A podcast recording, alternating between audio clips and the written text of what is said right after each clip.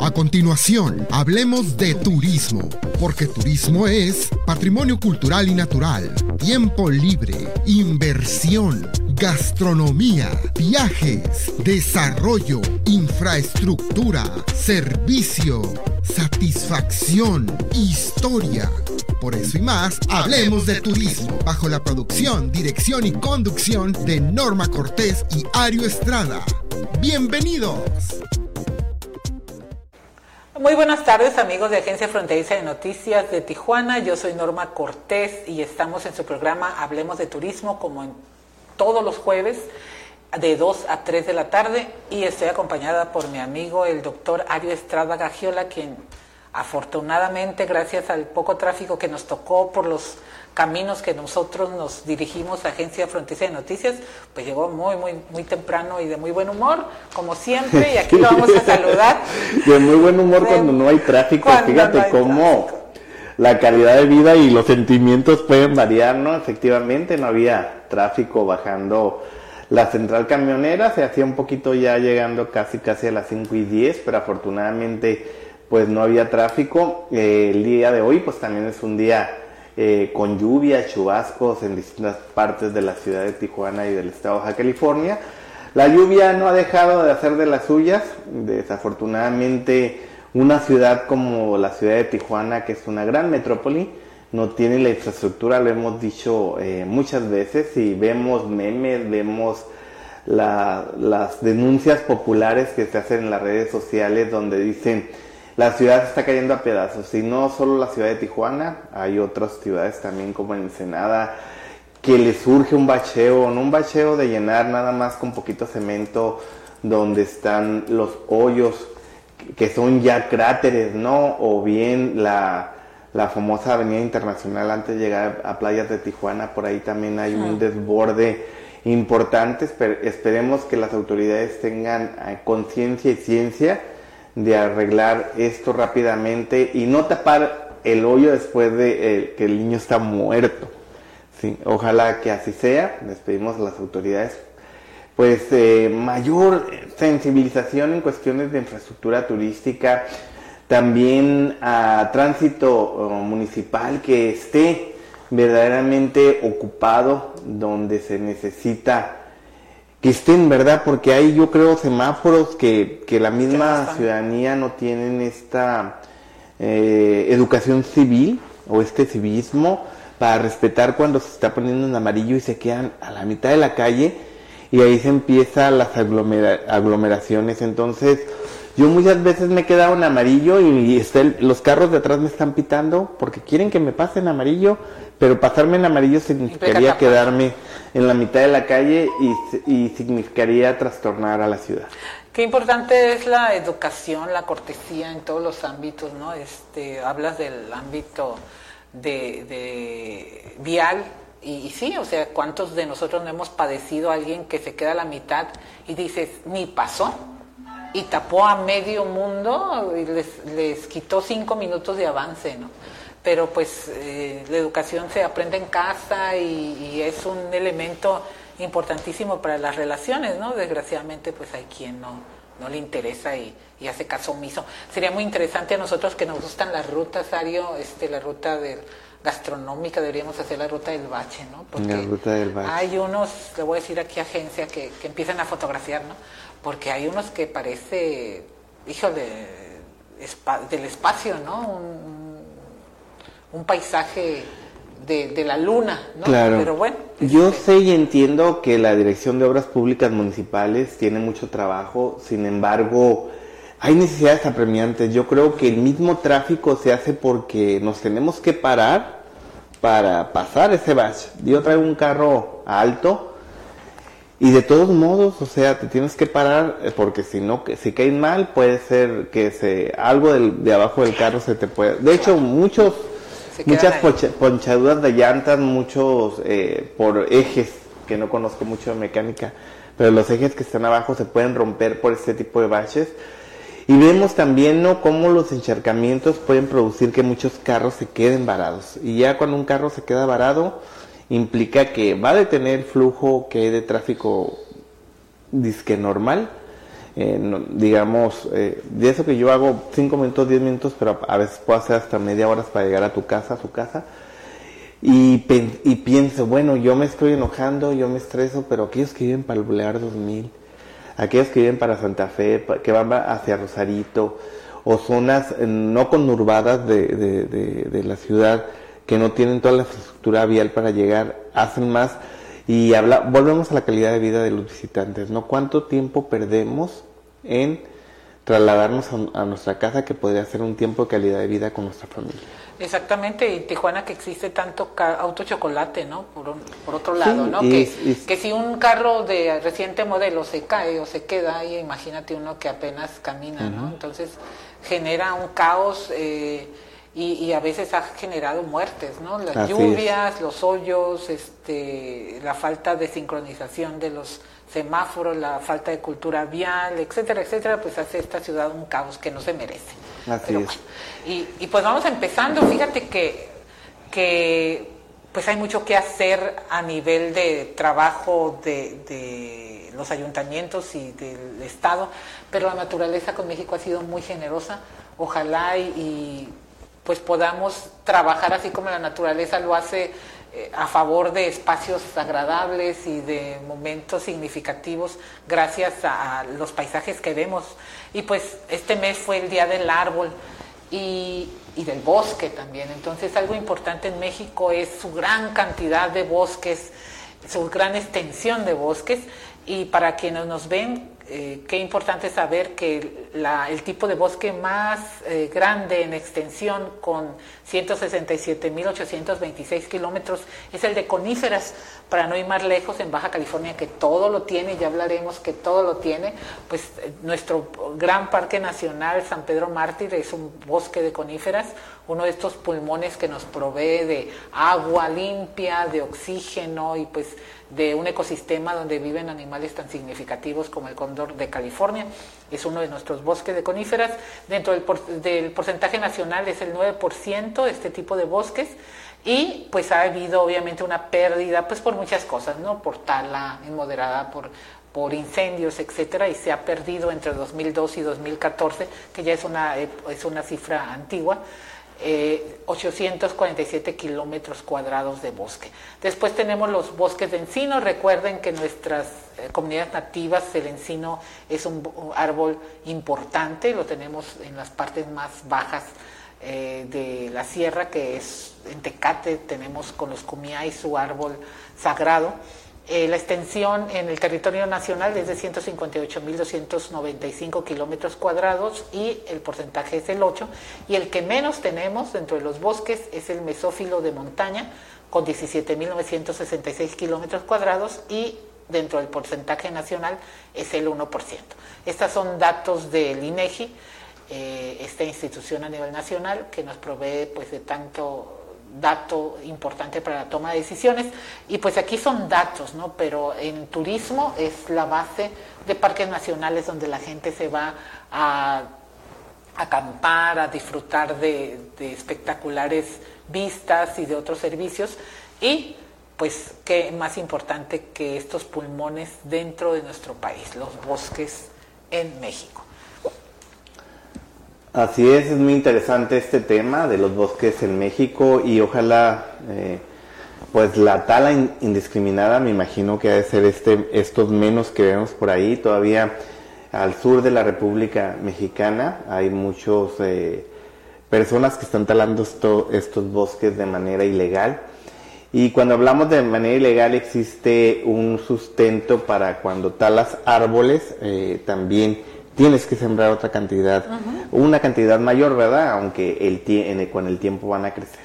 Que en el Estado de México tenemos eh, estos viveros para los árboles navideños, ¿no? Para Así es. la tala de los que son reserva, ¿no? Y acordémonos también que gracias a los parques nacionales tenemos avistamientos tan importantes como la mariposa monarca, ¿no? En estos árboles o bosques de oyameles tan importantes en nuestro país. Pero pues también celebramos otro día importante, Ario, pues el día del tequila, ¿no? ¿A quién no le gusta el tequila? El tequila. Nuestro tequila, que es este denominación de origen y que El nombre pues lo adoptó precisamente por la región en la que se produce, que es el pueblo mágico de Tequila, que es de hecho un pueblo, una ciudad inteligente, ¿no? Ya lo platicábamos con el maestro Isaac, esta, esta iniciativa o esta propuesta de hacer ciudades inteligentes como eh, Rosarito que puede cumplir con estas características, pues Tequila es una ciudad inteligente. Fue en 1974 cuando se publica en el diario federal de la oficial de la Federación la resolución donde se adopta como denominación de origen al tequila. Eso quiere decir que solamente en los lugares eh, donde se produce el maguey de este tipo, pues se le puede llamar con este nombre, ¿no? Si no fuera, aunque se produzca tequila en otras regiones, pues se le tiene que poner licor de agave o crema de agave u otro tipo de nombre, porque el nombre de tequila pertenece solamente a, a los estados de Nayarit, Michoacán, Jalisco, Tamaulipas y Guanajuato. Estos son los que pueden llamarle tequila a su producto de agave. En el año 2018 también el diario oficial de la Federación se declara el tercer sábado de marzo de cada año como el Día Nacional del Tequila. O sea, podemos consumirlo con la mexicana alegría porque estamos festejando su nacimiento, ¿no? El Día Nacional del Tequila. En 2006 la UNESCO declara Patrimonio Cultural de la Humanidad al paisaje de agaves y antiguas instalaciones industriales del tequila. El paisaje de agave es realmente encantador, ¿no? Tiene esta característica, de parecer este geométrico, ¿no? Y tiene un verde que solamente el maguey da, un verde que, se puede decir, no es vibrante, es más bien eh, como el cebollín, ¿no? Más o menos, muy, muy bonito. Sí, un poquito más bajito el color, ¿verdad? Pero sí, sí, así es. También este, hay otros subproductos del agave para la confección de ropa, para la confección de eh, bolsas o algunas fibras que se usan en asientos ¿no? o en sillas. Entonces hay que festejar que eh, tenemos un Día Nacional del Tequila, es el tercer sábado de marzo, ya pasó, pero así como festejamos nuestro cumpleaños un mes, pues hay que festejar también con tequila. Y aprovecho para mandarle un, saludo a nuestro amigo, el operador Manuel eh, Carrillo, que lo acabo de ver, te mandó saludos, ya sabes que te estima mucho, te mandó saludos, nos atendió allá en la Huasteca Potosina, y pues él es de Jalisco. Dice que es el estado más bello del país. Bueno, pues lo dejaremos con esa idea. Y uno de los más bellos creo que claro Que sí. Claro que sí. Muy mexicano, ¿no? El, estado de Jalisco. Pues, ¿qué nos traes, Ario? A ver, Pues vamos a, eh, vamos hay una página también interesante que ayer en una reunión de planación dieron a conocer. Y esta eh, interesante, eh, afortunadamente es una página que realizaron licenciados, casi todos ellos licenciados en turismo, conocedores del tema desde hace muchos, años y esta página es la página del Observatorio Turístico de Baja California. ¿Y qué es el, eh, el, Observatorio Turístico de Baja California? Es un proyecto dedicado a la generación de datos estadísticos, de información estadística sobre la actividad turística, que trae boletines de información sobre, sobre el Estado, también trae análisis eh, sobre la política, sobre los datos duros, sobre la ocupación hotelera, sobre afluencia de visitantes, de turistas a nuestra localidad. Y también trae las políticas que está realizando el gobierno del Estado de Baja California para, eh, la, pues para sumar esfuerzos y que la actividad turística vaya de la mejor manera. Si usted está viendo esta página, puede eh, acercar su teléfono celular y escanear este código para que pueda ingresar a la página del Observatorio Turístico de Baja California. ¿Qué pasa si ingresamos? Le vamos a pedir a nuestro, a nuestro productor Ángel. Pues miren, aquí está esta página donde de inicio tiene, pues en la página de inicio tiene diferentes temas como es el boletín, infografía y la política turística que está surgiendo en el estado. Si le damos clic a la primera página, que es el boletín, vamos a ver el panorama de la actividad turística en Baja California, en Baja California 2017-2022, un documento realizado de la mejor manera, de presentado también de manera muy muy, eh, ¿cómo te diré? Muy clara para aquellos que no... Muy amigable. Muy amigable para aquellos que no manejan eh, los datos estadísticos duros como sería los científicos, ¿no? De esta manera, este, este documento nos da hacia dónde, qué, qué, qué tenemos en la actualidad y hacia dónde vamos. Nos habla desde eh, ocupación hotelera. Podríamos ir pasando las siguientes páginas para que usted vea lo que puede encontrar en, estas páginas. Nos habla también de distintas eh, formas y representaciones gráficas, eh, porcentajes, cruces fronterizos. Adelante, por favor. Asimismo, sobre, nos habla sobre cruceros, sobre hotelería, sobre servicios,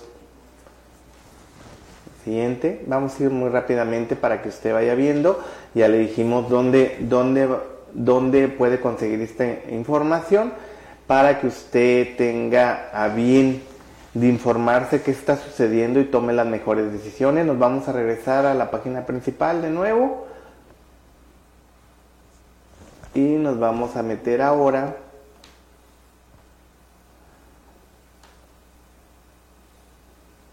Ahí puede usted ver toda la información que tiene esta página sobre observatorio del denominada observatorio turístico. Felicitamos a, la Secretaría de Turismo del Gobierno de Baja California, a la doctora Nora Bringas Rábago, que encabeza este, este proyecto, conocedora del tema. Sabemos que es importante tener esta información para la toma de decisiones. Pues eso es lo que traemos de, información sobre esta página que es el Observatorio, Turístico de Baja California. Fíjate, Ario, que, la base del observatorio, según lo recuerdo, pues es un inventario de atractivos y servicios, ¿no? Y es sumamente importante. Yo recuerdo que las primeras generaciones de la Escuela de Turismo fueron las creadoras del inventario físico, ¿sí? Que, que sin que eran o estaba integrado por fichas informativas. Claro, y era trabajo de campo. Era trabajo de campo totalmente, que a mucha gente no le gusta el trabajo de campo, entonces iban con sus fichitas a, inventariar establecimientos atractivos. Destinos rurales. Sí, y era un trabajo de equipo, ¿no? Ellos elaboraron ese primer eh, trabajo que era unos, este, ¿cómo se llama? Libros, yo creo que te tocó verlos en secretaría por mucho tiempo, ¿no? Y después se evoluciona este eh, observatorio que tuvo su primera fase, creo que en 2006, ¿no? Si no me equivoco. Sí. Eh, que fue una herramienta importantísima a nivel Y digitalizado primero. no necesitas ser alguien que quiera, no solamente alguien que quiera planear eh, una actividad. Con solo gustarte la geografía, la historia, la información turística de Baja California, el, observatorio es una plataforma interesantísima y como decías, muy amigable porque puedes generar una ruta de recorrido con kilometraje, con atractivos en su actualizados en horarios, en características físicas, en localización. Entonces, como herramienta es valiosísima, pero como un recorrido virtual a tu estado es tan solo divertido e entretenido. Y exactamente, y encontramos aquí, eh, mencionábamos a la doctora Nora Bringa Trabado, que dio inicio a este trabajo no solo en, Tijuana, Baja California, sino a nivel nacional. A nivel nacional eh, siempre ha sido ejemplo de estadísticas y bueno, de la mano del Liceo José de Jesús Quiñones también, que es el subsecretario de Turismo, y con el apoyo del secretario, que eh, bueno, sabemos también que se mueven casi en la misma filosofía de planeación estratégica y que necesitamos números, ¿no? Que sopesen y que este trabajo es, es, significativo porque es como, ¿cómo te diré? Una, una generación que sigue aportando, que son de las primeras generaciones que egresaron de la Facultad de eh, Turismo y Mercadotecnia, Mercadotecnia, entonces, Escuela de Turismo, que sigue diciendo, necesitamos datos duros, no solo para emprendimiento, no solo para emprender algún negocio, sino como conocedores de la actividad turística de Baja California. Necesitamos saber todos los que nos importa Baja California turísticamente, turísticamente hablando, las decisiones que se toman, ¿no? También. Y que no estemos eh, como peregrinos yendo de institución en institución buscando sumar esos datos o comparar y o contrastar estos datos cuando hay una cabeza de sector que debe de proporcionarlas a través de este observatorio, ¿no? Y qué importante es que, que estas herramientas no se pierdan como se perdieron por dos sexenios, si no me equivoco. Sí, y, como que tres. Cuando nosotros habíamos avanzado en ese aspecto, lo dejamos caer, o bueno, se dejó caer por decisiones políticas, y en otros estados de la República empezaban como y, lo sacaron adelante como si fuera un este no el hilo negro cuando nosotros ya habíamos, recorrido ese camino y se cortó. Ojalá y, tenga la fíjate eh, que he tenido la suerte que cuando un inversionista quiere venir a Baja California necesita estos datos. Y ya ya tiene ya tiene el, el 40% del trabajo ganado porque ya sabe lo que requiere cuántos turistas nos visitan, cuántos hoteles, la infraestructura, los servicios, y está actualizado. Es un trabajo arduo. Van a decir, ¿y por qué no lo actualizan cada mes? Porque hacer ese tipo de trabajos, uno cuesta y dos, no es sencillo para la, eh, ni para la gente que sabe de investigación. No es sencillo tampoco hacerlo porque requiere de mucho análisis, de mucho conocimiento y de mucho trabajo.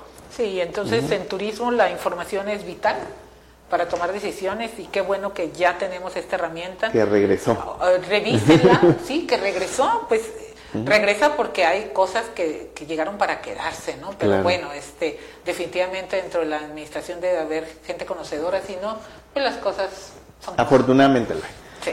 Norma, ¿qué nos traes tú? Pues fíjate que eh, te comentaba fuera del programa, pues que regresamos de la región de la Huasteca Potosina, Amigos, eh, llevamos a un grupo de viajeros. Recuerden que la Huasteca pues es una región multicultural, eh, económica y pues económica y turística que comprende varios estados de la República.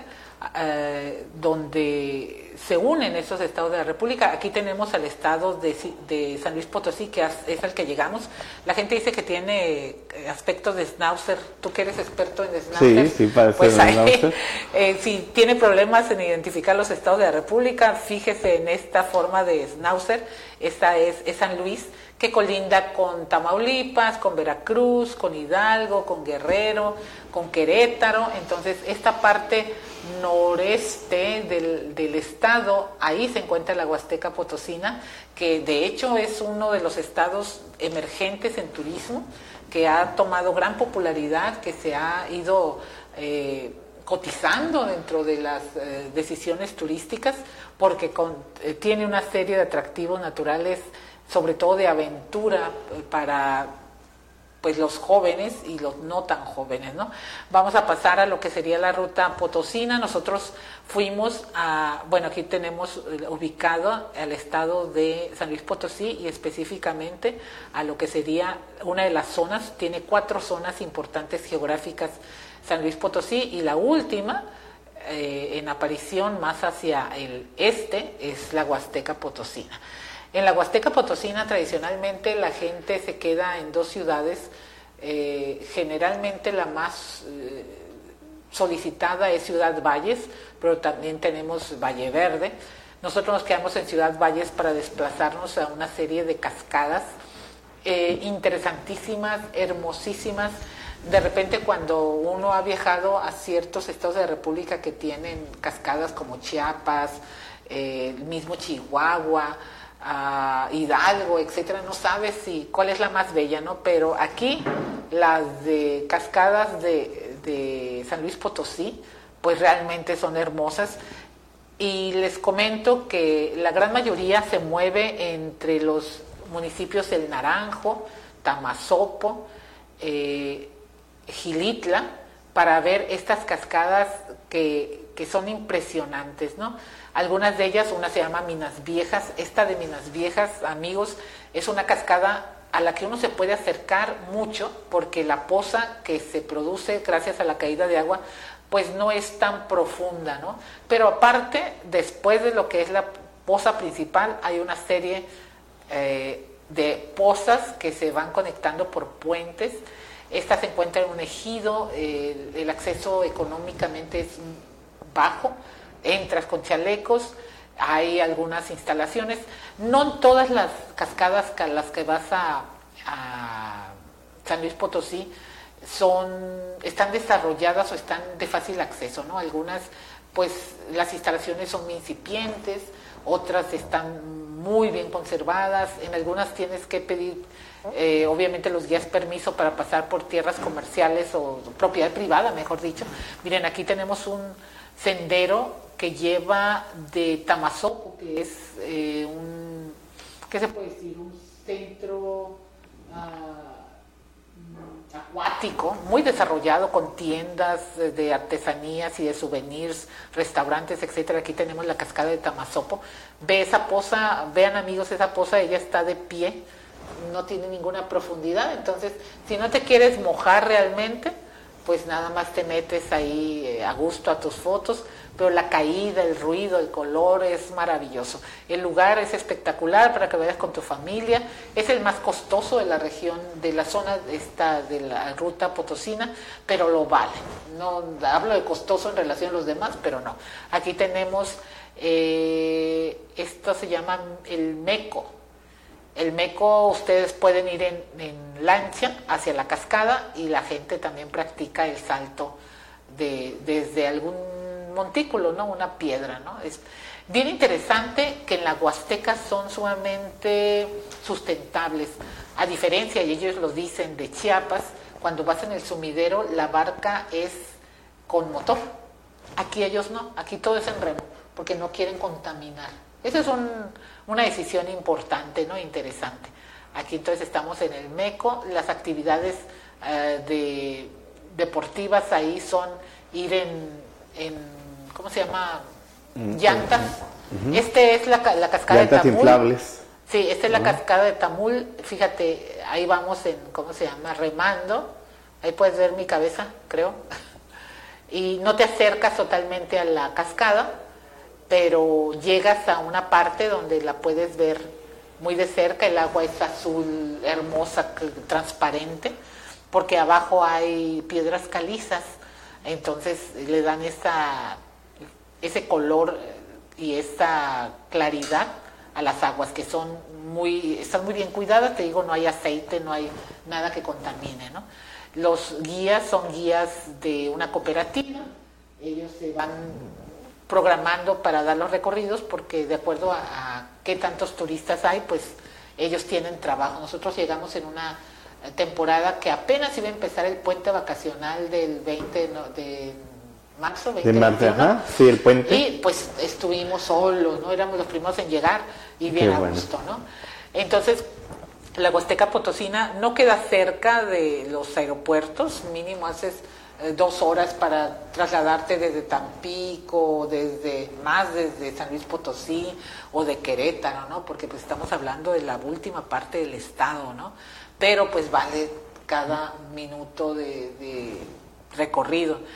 Dentro de la, la, cocina, pues es obviamente muy tradicional, tenemos las las ¿cómo se llama? enchiladas, potosinas, que la gente busca mucho y ustedes saben que son este, tortillas de maíz, muchas veces eh, dorada, y pues la, el chile rojo ya está, es guajillo, ¿no? Ya está eh, amasado pues con la tortilla, lo que le da un sabor exquisito, pero también tenemos un tamal que se llama el zacahuil, ¿no?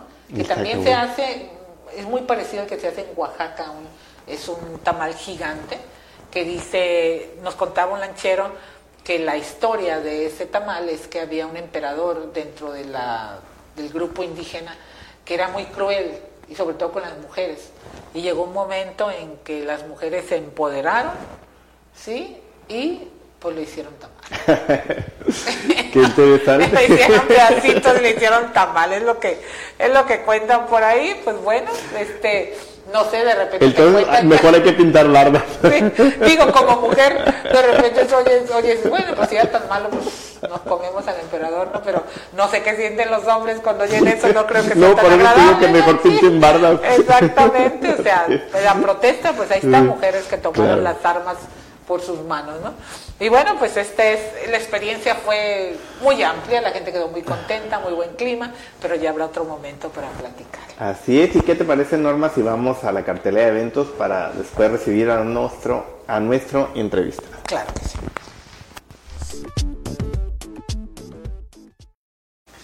Pues este mes de marzo, eh, ya para finalizar, tenemos muchos eventos, muchos y variados eventos. Recuerden que algunos eventos nada más vamos a mencionar pues que por cuestiones de tiempo. Y tenemos primero, yo también corro por Tijuana. Este evento es corriendo en primavera, son 7 kilómetros, se va a realizar el domingo 26 de marzo a partir de las 8 de la mañana. Tenemos otro evento también que es diversas visibles. Se parte de este evento, se va a llevar a cabo en el IMAC el 25 de marzo del 2023 a partir de las 3 de la tarde hasta las 6 de la tarde.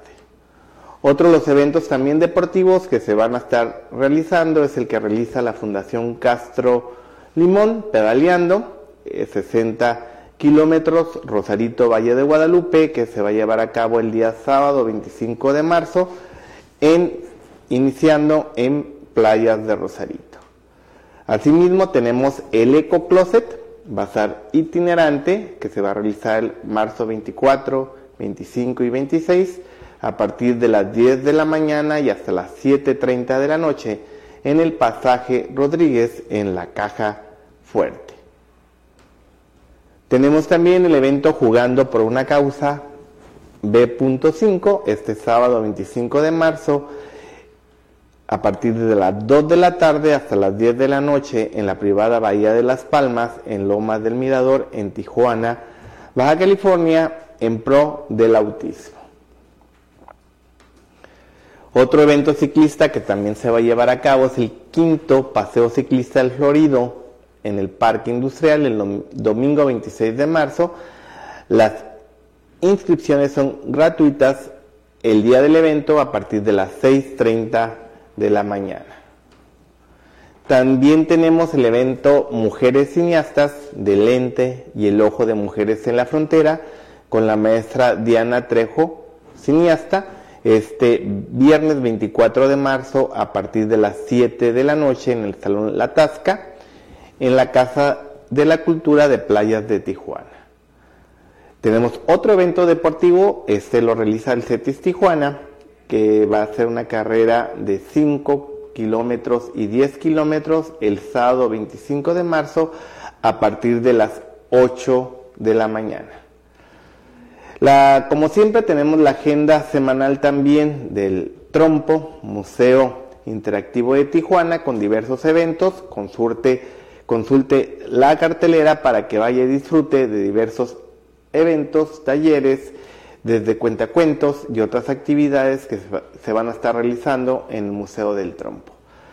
Asimismo tenemos el simposio Tijuana eh, Manufactura Avanzada que se va a llevar a cabo el 29 y 30, al 30 de marzo en el Trade Center de la ciudad de Tijuana.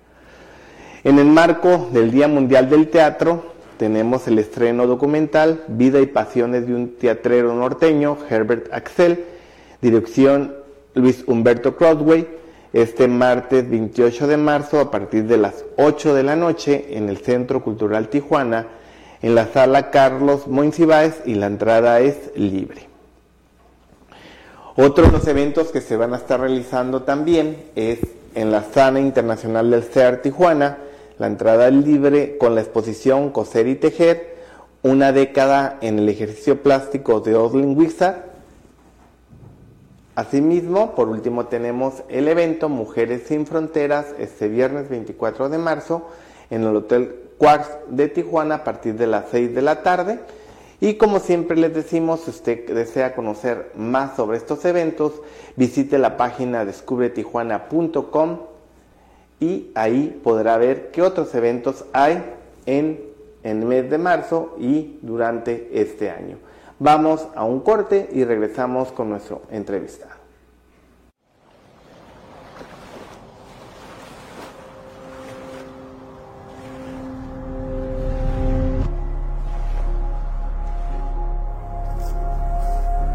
Have you ever heard a song that reminds you of a moment of happiness? Or the smell of fresh grass? Or sea breeze that brings back a precious memory? Life is an opportunity. Every moment we live it, we are presented with new roads, new horizons to see and feel and experience. Because we've all loved and lost, and held on tight and learned to let go. It's all in the journey. We push forward and carry on Moments of love and connection that become an unstoppable force that transform everything. We celebrate life and love. We celebrate every glance, every smile, every sunset, every moment that reminds us why we do what we do, why it's all worth it. So come shine as only you know how. Shine your brightest. Reflect the light that pours down on this land, on our oceans and deserts and forests. A land for the fearless dreamers, the brave believers, the ones who keep their eyes on the horizon. It's time to step out. It's time to shout at the top of your lungs to get your breath taken away To truly live.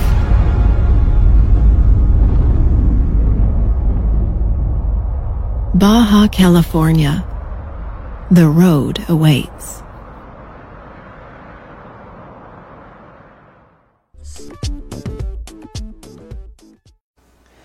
Regresamos aquí en la, en la agencia Fronteriza Noticias. Qué bueno que sigue con nosotros a través de la página oficial de la agencia Fronteriza Noticias y las redes sociales como Facebook Estamos en vivo y el día de hoy me da mucho gusto recibir a un exalumno que eh, ha trabajado fuertemente en algo importante para la ciudad que ha, sido el desarrollo inmobiliario y él es el licenciado Edgar Manzanares de Marketing Manzanares. ¿Qué tal? Eh, Edgar, ¿cómo estás?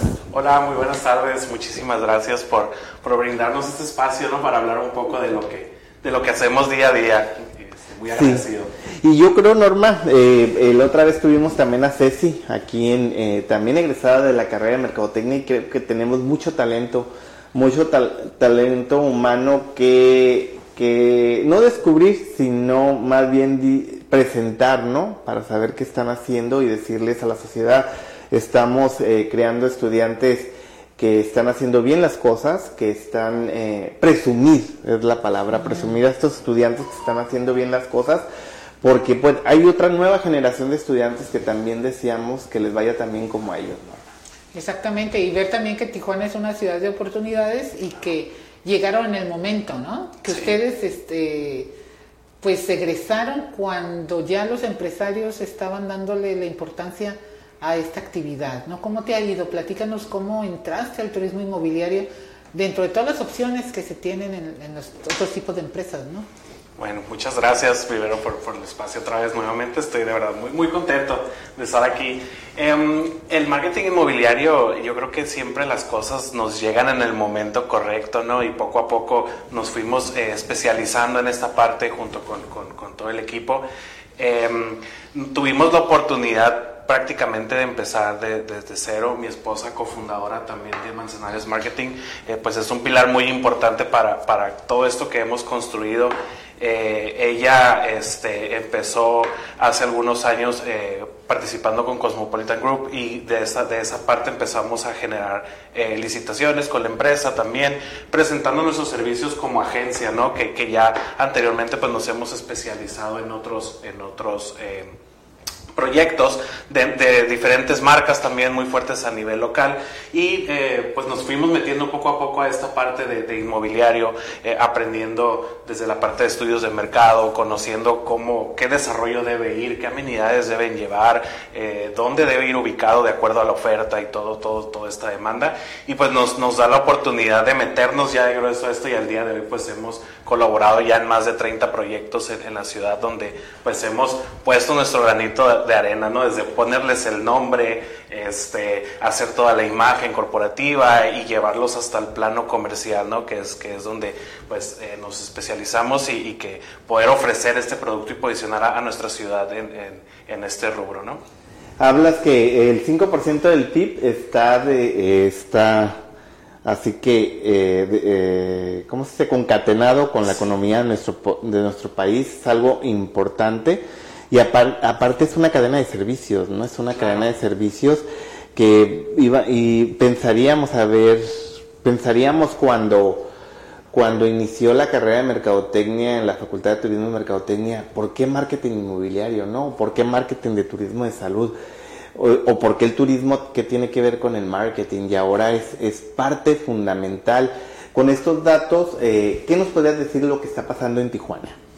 Pues eh, eh, está bien emocionante porque pues Tijuana es una ciudad eh, relativamente joven y va creciendo a pasos agigantados. tenemos, es bien sabido, ¿no? Que mucha gente viene a buscar oportunidades. Anteriormente era nacional y, y hoy internacionalmente pues llega mucha gente y es y esta pues oferta cada vez es más necesaria, ¿no? La gente viene a, a buscar oportunidades y necesita establecerse.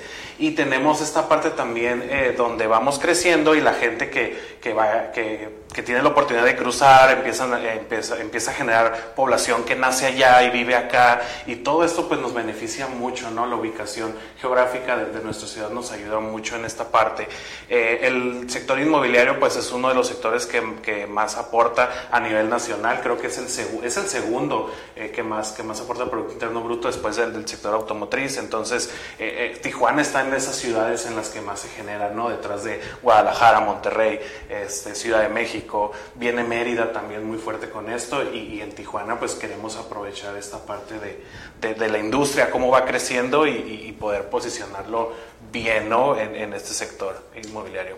Cuando estamos hablando de sector inmobiliario eh, o marketing inmobiliario en tu caso, estamos hablando de casas de habitación, este, centros comerciales, este, consultorios, de qué, en qué estás trabajando más. Bueno, actualmente estamos estoy trabajando más en el tema de eh, residencial vertical y esa es como la, parte que, que, ahorita incluso en los últimos años es el, el, tipo de vivienda que más ha estado creciendo, ¿no? Lo que es el residencial plus. Hace algunos años venía creciendo lo que es eh, el tipo de vivienda media, que son este, residencias por ahí. Ahorita vamos a ver algunas tablitas con, con los precios, como para ubicarnos, cómo, lo, cómo los catalogamos y cómo es importante, ¿no?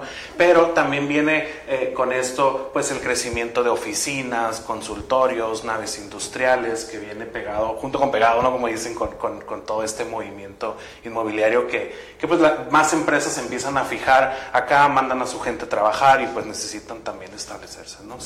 Aquí vemos algunos datos que hablan sobre la vivienda eh, vertical, sobre el boom del turismo médico, sobre la pandemia y, y, nos vamos a quedar un poquito sobre el, el boom del turismo inmobiliario que se da en el 2020 donde dice que se vendieron 735 unidades y el 85% a extranjeros de California. ¿Cómo desarrollar una estrategia de mercadotecnia para este turismo? Turismo que ya nos turiza, ya va a ser alguien que viva en algún desarrollo inmobiliario de nuestra localidad. ¿Cómo desarrollar, cómo no vendernos solo a nacionales, sino ahora a extranjeros? Esta parte está súper interesante porque eh, nos vemos beneficiados por, por esta situación, ¿no? Eh, también muchas de las situaciones que provoca, que provoca esta oferta es que eh, los precios de vivienda, tanto en, en, Estados Unidos y específicamente en California, pues vienen, vienen a la alza, ¿no? Vienen incrementando sus precios y eso provoca que la gente tenga que mirar para acá.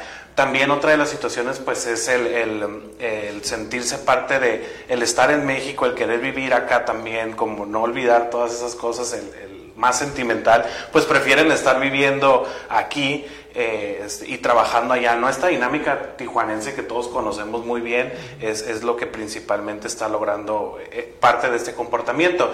Y nosotros nos dirigimos a ellos eh, ofreciendo, bueno, destacando los, los, principales atributos que los desarrolladores nos ofrecen con sus productos, ¿no? destacando las amenidades que un, que un desarrollo puede, puede ofrecer, la, la, ubicación principalmente también, la seguridad.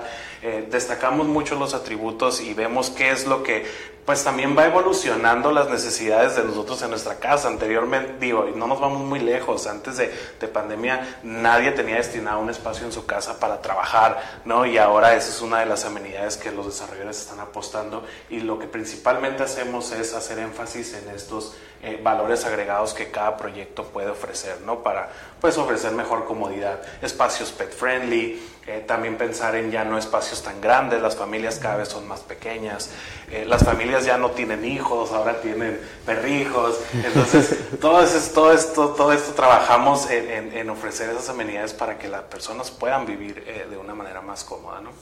¿Hacia qué zona de la ciudad va el crecimiento del turismo inmobiliario, del sector inmobiliario? Pues hace algunos años el crecimiento estaba yendo hacia la zona esta en el tema horizontal, ¿no? Que le llamamos, este, que son, que son no son como tal eh, residencias, son más como casas eh, de interés social.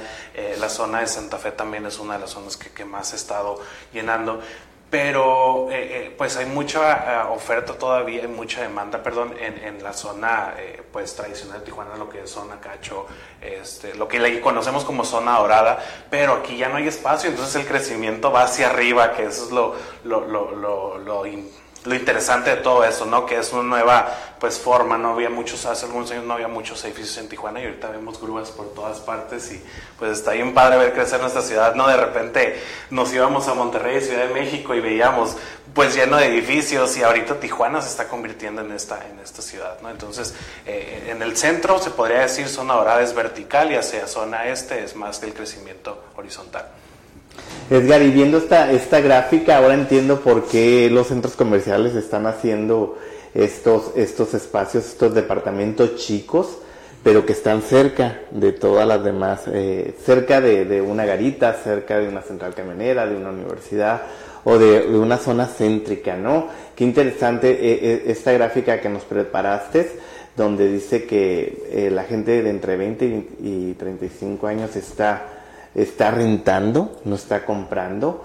Y si nos vamos a datos demográficos, que eh, es parte de lo que hablábamos también al inicio, eh, Norma, sobre, sobre el, observatorio turístico, ¿no? ¿Cómo, ¿Cómo estos datos pueden hacerte voltear y construir los espacios que necesitas o, rentar los espacios que necesitas para esta gente? Y la compra, pues son eh, el mayor, la gente que está comprando son los que tienen perrijos, perrigatos, eh, es el 45% eh, solteros y están espacios mixtos. Y el 50% está invirtiendo y un 30 por, de 30 a 40% es, es compra de norteamericanos, ¿verdad? ¿Pero son norteamericanos anglosajones o son, mexicoamericanos? Sí, son, son mexicanos segunda generación. Ya ah, este, padres mexicanos nacieron allá eh, y ya tienen pues que tienen un terruncito de, de, México no y que, sean mucho más económico o sea. Sí y, y, el tema de las rentas en Estados Unidos eh, eh, va a seguir generando ese tipo ya sea de compra o de, o de renta va a seguir generando Tijuana se está volviendo un lugar caro para vivir en cuestión de vivienda a nivel nacional. O sea, ya, ya éramos una ciudad cara, ¿no? Pero yo luego veo comentarios en las redes de que ya las rentas están imposibles porque por un lado se están dedicando a Airbnb o por otro este estas edificaciones verticales están muy altas de precio. ¿Cómo se está posicionando Tijuana en sí, no, inevitablemente los precios sí, sí, están, sí están subiendo y esto pues es, sencillo, ¿no? Oferta, ley, demanda. Entre más este demanda haya, la oferta tiene que incrementar y el precio pues se va, consecuentemente se va, se va a elevar, ¿no? Sí es un tema que yo creo que ahí le corresponde 100% a las autoridades regular estos temas, pero mientras exista la demanda pues va a seguir, va a seguir creciendo, ¿no? La gente está está buscando dónde, dónde vivir, establecerse en Tijuana y estamos viendo justo que, Tijuana pues ofrece muchas oportunidades en el sentido de crecimiento, gastronomía, cultura, eh, el clima también es muy bueno, digo, estos días está lluvioso, pero, pero regularmente tenemos buenos, buenos climas y, la verdad es que Tijuana es una ciudad muy, muy padre para vivir y la gente va a seguir buscando esta parte, ¿no? Entonces eh, creo que sí es importante, ya más allá, eh, los desarrolladores inmobiliarios que están trabajando en, dar esta oferta, también el gobierno tiene que eh, pues sustentar esta parte, ¿no? De, poder pues darnos las necesidades como ciudadanos que necesitamos para trasladarnos bien. Ahorita comentaban de los desarrollos de, usos mixtos que, que, pusimos en la gráfica. Creo que esta es una, si tienen pensado invertir, esta es una propuesta muy buena porque la verdad es que un, un desarrollo de usos mixtos te permite ahorrar tiempo porque en el mismo complejo puedes a hacer tus compras, puedes satisfacer tus, necesidades, puedes ir al doctor, este, puedes eh, trabajar incluso, las oficinas están ahí eh, a un lado, entonces esto ayuda mucho también, creo que es un acto responsable también poder eh, tener ese tipo de desarrollos, ¿no? donde ya no sales de tu manzana para, para hacer diferentes cosas, ahorras gasolina, contaminas menos, entonces eso impacta también de alguna manera en ese sentido, ¿no? Sí, eh, interesante lo que nos estás diciendo y interesante también una gráfica que, que traes aquí sobre el número de habitantes y los rangos de edad que están comprando y cuánta eh, gente vive en, en, estas viviendas, ¿no? Que es el 3, el 3.4 habitantes por vivienda. Eh, en, ese sentido, eh, ¿Nos podrías explicar esta, esta gráfica para, sí, nuestro público, por favor? Esta gráfica prácticamente habla del nivel socioeconómico en Tijuana, ¿no? Tenemos ubicados eh, pues los, los, seis niveles socioeconómicos que se manejan a nivel estadística. Eh, el AB, que lo podemos eh, coloquialmente como clase alta, que son personas que, que tienen un ingreso mucho mayor. Y, y ponemos la segmentación a la que vamos dirigidos los proyectos, ¿no? El Residencial Plus va dirigido hacia este proyecto, que son viviendas este, de cuatro millones y medio de pesos hacia arriba y, que ofrecen diferente y que ofrecen más amenidades, ¿no? Incluso más cajones de estacionamiento, más baños, o sea, son, son viviendas que ofrecen pues mayor espacio, ¿no? Y que va de acuerdo también a las posibilidades de pago de este segmento. Entonces, para nosotros es bien importante conocer los niveles socioeconómicos para también eh, poder decidir qué tipo de productos son los que vamos a o los que se van a comercializar, ¿no? ¿Qué tipo de producto le podemos ofrecer a cada, a cada, a cada target? Eh, nosotros los ciudadanos nos estamos quejando mucho de las vialidades. Sí. ¿Cómo están enfrentando para sus ventas esta situación de movilidad, de bacheo, de servicios eh, públicos que tenemos en Tijuana? Pues como lo comentamos hace rato, uno de los productos que, que, que, se están posicionando es este de usos mixtos, ¿no? Estamos viendo algunos desarrollos como, como Cosmopolitan City Center, enfrente de Costco, eh, donde ya está todo, donde no es necesario movilizarse tanto. Tenemos Torela de Park aquí sobre Boulevard Aguacaliente también, que son desarrollos que, que te ofrecen toda esta parte sin necesidad de, de, de, generar tanto traslado, ¿no? Creo que esa es una buena apuesta. Sin embargo, lo comentaba hace rato, sí creo que, que, va más de parte de las autoridades correspondientes eh, eh, hacer estos esfuerzos en cuanto a pues, los problemas que siempre hemos tenido, ¿no? Bacheo, este, agua. agua, etcétera. Sí creo que sí, la gente va a seguir llegando, entonces eso es algo que pues no se puede, pues no, no lo podemos controlar como ciudadanos, ¿no? A menos de decirle a nuestros familiares, ya no vengas, quédate allá, ya, somos muchos, pero a reserva de eso creo que sí entra en un, en un tema más este, ajeno a, a, a este a este sector, ¿no? Que, que, que de alguna manera yo siento que empuja, ¿no? Obliga de alguna manera a las autoridades a que, a que, se pongan las pilas en esto. Obviamente, pues estamos en una transición y a lo mejor nos va a tocar, y ya nos está tocando algunos días sin agua, pero consecuentemente lo van a trabajar y cada día pues nos vamos a tener que, ir acostumbrando a, a, eso y a que pues nos van a ofrecer esos servicios, ¿no? Eh, Qué interesante esta gráfica y da miedo también. Sí. 65% ha subido la vivienda en los últimos 10 años, normal. Es verdad. Que eh, es, es, es, una pregunta que te quería hacer en comparación de, de eh, con, con otros estados del país, con otros estados de la frontera también. ¿Somos los más caros? O seguimos siendo, ¿dónde estamos? Sí, estamos, sí somos los que más hemos crecido, o donde la ciudad donde mayor aumento ha habido, este, va muy rápido, pero no todavía no somos los más caros. Tenemos ciudades como Monterrey todavía donde la demanda, donde el precio es muy similar, Ciudad de México también, eh, incluso este, se habla de Ciudad de México de espacios ya súper pequeños, ¿no? De cuartitos de una cama en este, 6 mil, 7 mil pesos de, mensuales. Y, eh, eh, espero que no lleguemos todavía a eso a Tijuana y que se pueda hacer algo. La ventaja que tenemos, creo, para actuar con esto es que pues, la ciudad es joven, todavía hay espacios y todavía podemos adaptarnos, pero un, un edificio nuevo en Ciudad de México ya genera este impacto más apretado, ¿no? Pero creo que todavía estamos a tiempo, no estamos tan caros como en otras partes. Entonces ahorita los compradores más, el segmento son los solteros. Sí. Y eh, hablando de estos lugares mixtos, este, ¿cuál es la tendencia, por ejemplo, de propuestas para solteros, ¿no? En cuestión de inmobiliaria. Mm, eh, en el sentido de, de, amenidades, pues se ofrece mucho eh, que puedan satisfacer todas sus necesidades, ¿no? Darles gimnasio, este, darles alberca, darles eh, el espacio apropiado para sus, para sus mascotas, etcétera. Creo que este tipo de, proyectos, eh, bueno, de este tipo de, valores agregados que le dan a los proyectos ayudan mucho para estas personas que, que tienen este estilo de vida, ¿no? Digo, no se descarta eh, las, los jóvenes que también forman familias y hay departamentos de dos. de hecho, los que más se venden son los de dos, de dos recámaras.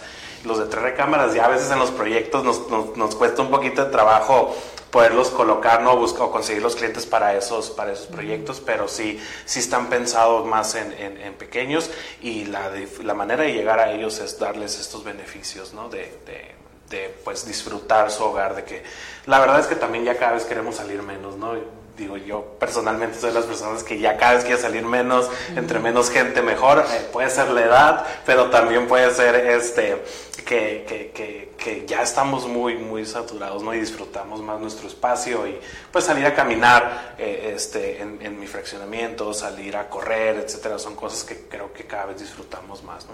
Y para complementar nada más te interrumpo sí, es que lo comentaba porque tradicionalmente los solteros, ¿cómo batallan para que se les dé, ¿cómo se llama?, crédito. Claro. Para, hay una serie de requisitos complicados que luego este, tienen que complementar los, los solteros, ¿no? Y en este caso...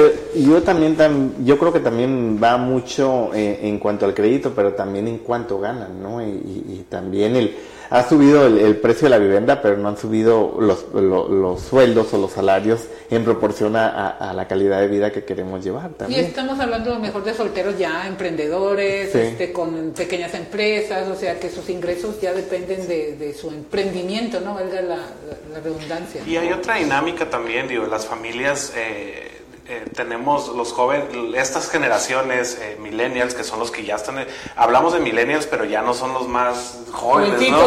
Ya. Los millennials, ya, ya, soy yo, pues ya 33 años, este, ya dejamos de ser los más chavos, entonces eh, somos el target ahorita, somos los que estamos comprando, y, pero sí, de alguna manera no, no traemos las ideologías como nuestros padres, ¿no? Que ya ellos 22, 25 años, ya con casa, digo, había, siempre se, se juega mucho con ese humor en redes ¿no? De que, pues, a mi papá a mi edad ya tenía casa y todo, ¿no?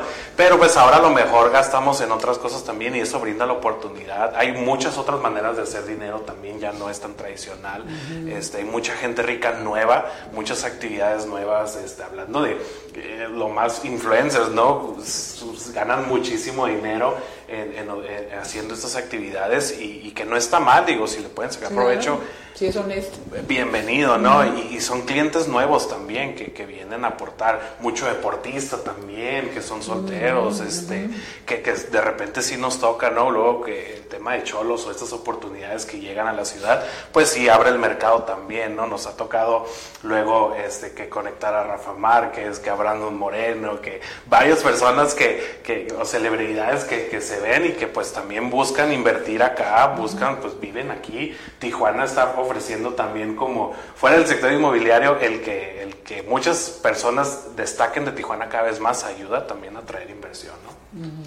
y en ese sentido, eh, eh, ¿qué, ¿qué le recomendaríamos a nuestro público de la Agencia Fronteriza Noticias para comprar una casa, un departamento? ¿Cuál es, qué, qué, qué es lo que debe de ver primero? Primero, bueno, si le alcanza, ¿verdad? Su sueldo y si tiene el crédito, pero aparte de eso. No, yo creo que, factores que, que, deben tomar en cuenta y lo que vemos mucho nosotros generando las, las campañas es eh, si tienen la oportunidad de ubicar desarrollos en preventa. Eso es lo que nosotros vemos, ¿no? Que eh, hablando de preventa, compras cuando a lo mejor todavía no está construido, pero en algún momento se va a terminar y te avanzas en esta etapa de la plusvalía, ¿no? este, tú no sabes si el día de mañana y al ritmo que estamos creciendo van a construir otro centro comercial enfrente de donde compraste. Entonces creo que es una muy buena oportunidad el, el poderlo hacer durante, durante esta etapa, ¿no? y, y, y digo, hay mucha parte que, mucha gente que también que compra como a modo de inversión, también que, Tijuana se llena de eventos grandes y todo esto ayuda mucho al turismo. Y, ustedes lo saben, son los expertos en turismo, pero creo que la última estadística que vi era que en promedio se quedan dos días, ¿no? Entonces, eh, ese es como el promedio de estancia y la gente le apuesta a estas nuevas eh, plataformas como Airbnb y hay muchas similares que trabajan con ese esquema y que les ayuda a estos inversionistas a, comprar. Entonces tenemos la opción de comprar para, para, para invertir, para, para, vivir. ¿no? Y sí, estaba leyendo eh, eh, un, dato muy interesante que hay más cuartos de Airbnb que de hotel en, nuestra, en, nuestra, en nuestro Baja California. ¿no? Sí, que de hecho por eso también dicen que, las dimensiones. que aumenta la, el precio de la vivienda, ¿no? Porque ya no puedes rentar estos, eh, estos espacios con la renta común y... traías también una gráfica antes de eh, Ángel, nuestro productor. ¿Podrías poner la gráfica donde, la penúltima gráfica, antes de... de, un eh, la que sigue, por favor. Esta. Sí. Es interesante, eh, ¿nos los podrías eh, explicar para nuestro sí, público? este es un tema que siempre nos pasa, eh, siempre, eh, digo, la mayoría de los clientes que atraemos para, para, para, nuestros clientes, valga la redundancia, es a través de una estrategia digital, ¿no? Y muchos de los comentarios negativos que, o, comentarios que surgen es de que no, pues ni que estuviera en San Diego, no, con ese precio me voy en San Diego. La verdad, cuando nos dicen eso, de verdad, la, lo dimensiona, no lo dimensionamos porque es muchísimo dinero a lo mejor, pero los precios en San Diego están muy, son hasta 3.5 veces más altos que, que, aquí, ¿no? Todavía. Obviamente, pues te ofrece mejores amenidades, este, vivir en, vivir en San Diego que en Tijuana, pero, pero de alguna manera no, no se compara todavía el precio, ¿no? Estamos hablando de que en promedio un, comprar un departamento en San Diego, lo mínimo es desde, desde 650 mil dólares y aquí, en, y aquí en Tijuana ahorita están desde 150 mil dólares, ¿no? Como, como en promedio. Como referencia. Ajá. Sí, son como las, las, cantidades más bajas. Y hablando de renta, estamos hablando de, de 1.500 dólares aquí en Zona Dorada, Zona Río, y estamos hablando de que esa misma Zona Dorada en San Diego nos vamos hasta los 3.000 dólares, ¿no? 4.000 dólares. Entonces, sí hay una diferencia todavía muy, muy grande y creo que eso también eh, hace que la gente pues venga a buscar también eh, hacer dos, tres horas, cinco horas de fila que estar pagando esas cantidades de renta, ¿no? Sí. Pues muy interesante, agradecerte eh, Manzanares Marketing, también ahí está la información, hay que promover el trabajo también de nuestros egresados de la universidad. Eh, si usted tiene por ahí y no sabe cómo vender su caja, pues aquí también le, es otro mercado, ¿no? También, pero es interesante también cómo, cómo han surgido todas las páginas de internet que ya no es necesario trasladarte para ver dónde están los precios, las visitas virtuales. Es interesante este crecimiento, pero no, eso es lo que me gusta de Tijuana, no deja de ser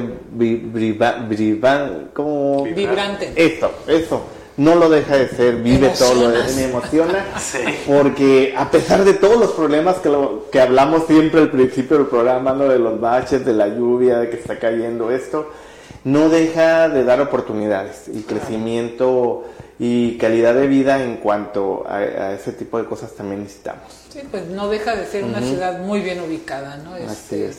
Que atrae por muchas cuestiones a, visitantes y a ahora nuevos residentes. Sí, no, y la ciudad tiene que crecer, de alguna manera tiene que crecer y vamos avanzando y, creo que mientras sigamos avanzando con esta cultura de emprendimiento, con esta cultura de trabajo, que la verdad en Tijuana me encanta esa parte de que no hay no hay, hay todo, todo lo que quieras hacer lo puedes hacer, puedes salir adelante siempre y cuando trabajes y, le eches ganas, siempre hay algo, siempre hay una oportunidad, ¿no? Así es. Agradecerte, eh, Edgar, por esta participación, agradecerle también a toda la gente que se, que se conectó a través de la agencia Fronteriza Noticias, creo que conoces a Lili Álvarez. Sí. creo que conoces, agradecerle a ella también, a Antonio Carpo y a otras personas que estuvieron en la página de la agencia Fronteriza Noticias, nuestra compañera y amiga también Norma Yolanda Cortés Juárez. Nos despedimos, Norma. Pues como todos los jueves, les deseamos que tengan muy buena tarde. Les agradecemos que hayan estado con nosotros en este programa Hablemos de Turismo de 2 a 3 de la tarde con mi compañero Ari Estrada García y con nuestro invitado de lujo, Edgar Manzanares. Gracias y nos vemos.